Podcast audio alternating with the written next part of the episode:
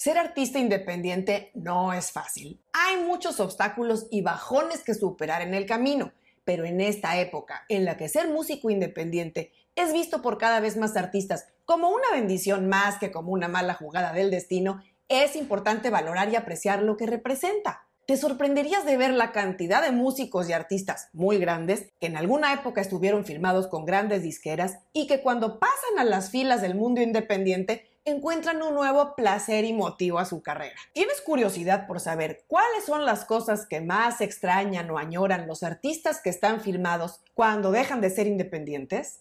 Quédate en este programa y te voy a contar cuáles son las ocho cosas que te harán revalorar tu independencia musical. Soy Ana Luisa Patiño y estás en mi disquera, donde el artista independiente se informa sobre marketing musical, distribución, herramientas digitales y estrategia. Si tú eres un artista independiente a quien a veces le da trabajo ver el lado amable del asunto y añora no tener un contrato discográfico en forma, seguramente te va a venir bien que te explique ocho ventajas enormes que tiene el tener el control total de las riendas de tu carrera. Yo sé que la responsabilidad y la incertidumbre, entre otras cosas, que conlleva ser independiente, pueden ser muchas y a veces algo apabullante. Y claro, que ser independiente tiene también retos y desventajas reales. Pero en este programa no hablaremos de eso, sino de ocho cosas muy positivas que todo artista independiente tiene que valorar. Comencemos con la primera, total control creativo. Sin duda, esta ventaja encabeza la lista, porque pocas cosas son tan valoradas por un artista como su entera libertad creativa. No es ningún secreto que cuando firmas con una disquera o sello grande, generalmente el acuerdo te va a permitir conservar cierto control sobre la música que haces pero el sello sin duda va a tener la sartén por el mango y la palabra final la mayoría de las veces. Aunque haya cierto margen para negociar, y por muy buena que sea la relación de un artista con los ejecutivos de su sello o disquera, el control creativo se va a dividir en el mejor de los casos. Y en muchos otros, el artista simplemente tiene que acatar sugerencias para encaminar su música su imagen y demás decisiones creativas de su carrera. La segunda ventaja enorme de los artistas independientes es conservar todos sus ingresos. Esta es una de las razones más fuertes que hacen que muchos artistas que alguna vez estuvieron firmados nunca quieran volver a contratarse con una disquera. Y es que, como ya sabes, el tipo de contratos que una disquera o sello grande ofrece representa un porcentaje muy alto de deducciones para los artistas, es obvio, un servicio completo, inversiones, apoyo en equipo humano y demás ventajas de un contrato discográfico vienen con un gran costo asociado.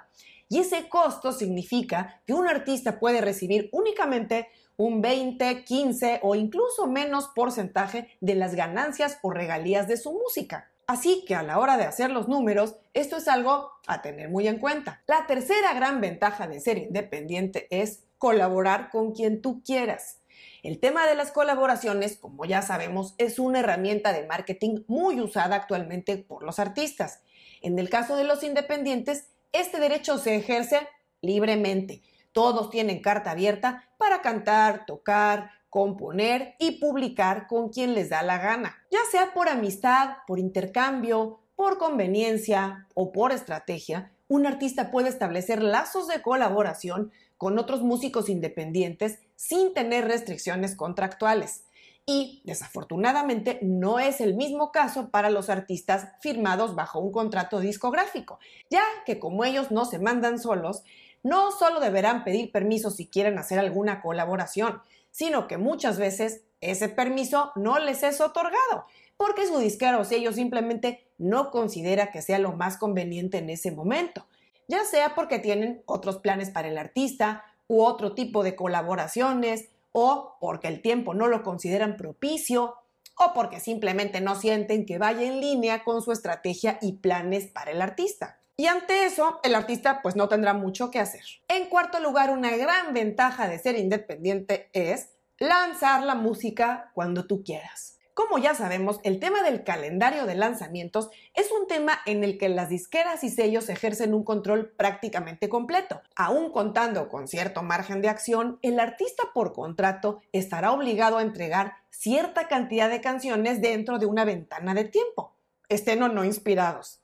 Y no solo eso, sino que el artista tampoco podrá decidir unilateralmente lanzar una canción o un álbum en cierto momento porque le entró un arranque de inspiración o se metió al estudio. No, la disquera tendrá un calendario de lanzamientos y además requieren cierto tiempo, al menos varias semanas o meses, en planificar todo bajo su infraestructura tan grande de gente. Así es que nada de sacar canciones bajo la manga y publicarlas mañana. Eso no es sino para los artistas independientes. En quinto lugar tenemos una ventaja que es trabajar con la gente que eliges. Con esto no me refiero necesariamente a que el artista independiente puede trabajar con quien quiera, porque claro, por motivos de presupuesto principalmente, la mayoría no pueden contratar el equipo humano que quisieran.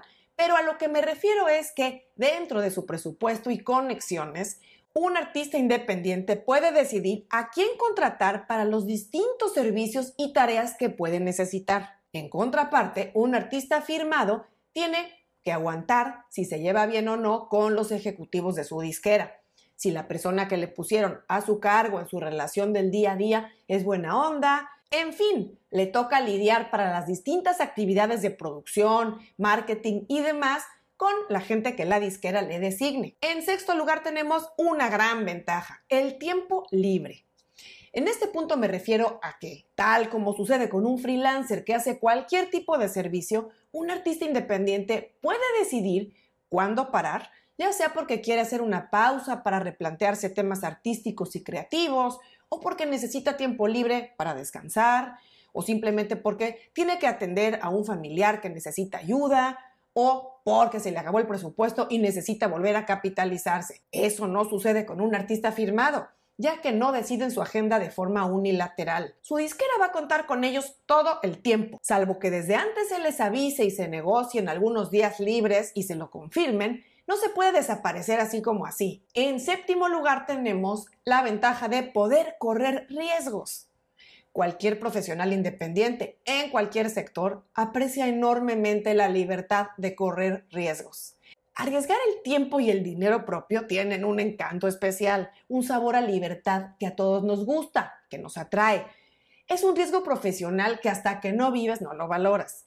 Pero cuando alguien más, como una disquera o sello, ha invertido una cantidad de tiempo y de dinero en ti y en tu música, no pueden correr esos riesgos tan fácilmente al menos no de la misma manera en la que tú lo harías por cuenta propia. Con esto me refiero a que un artista que está bajo contrato no puede tomar decisiones por su cuenta que puedan impactar directamente su música o su imagen.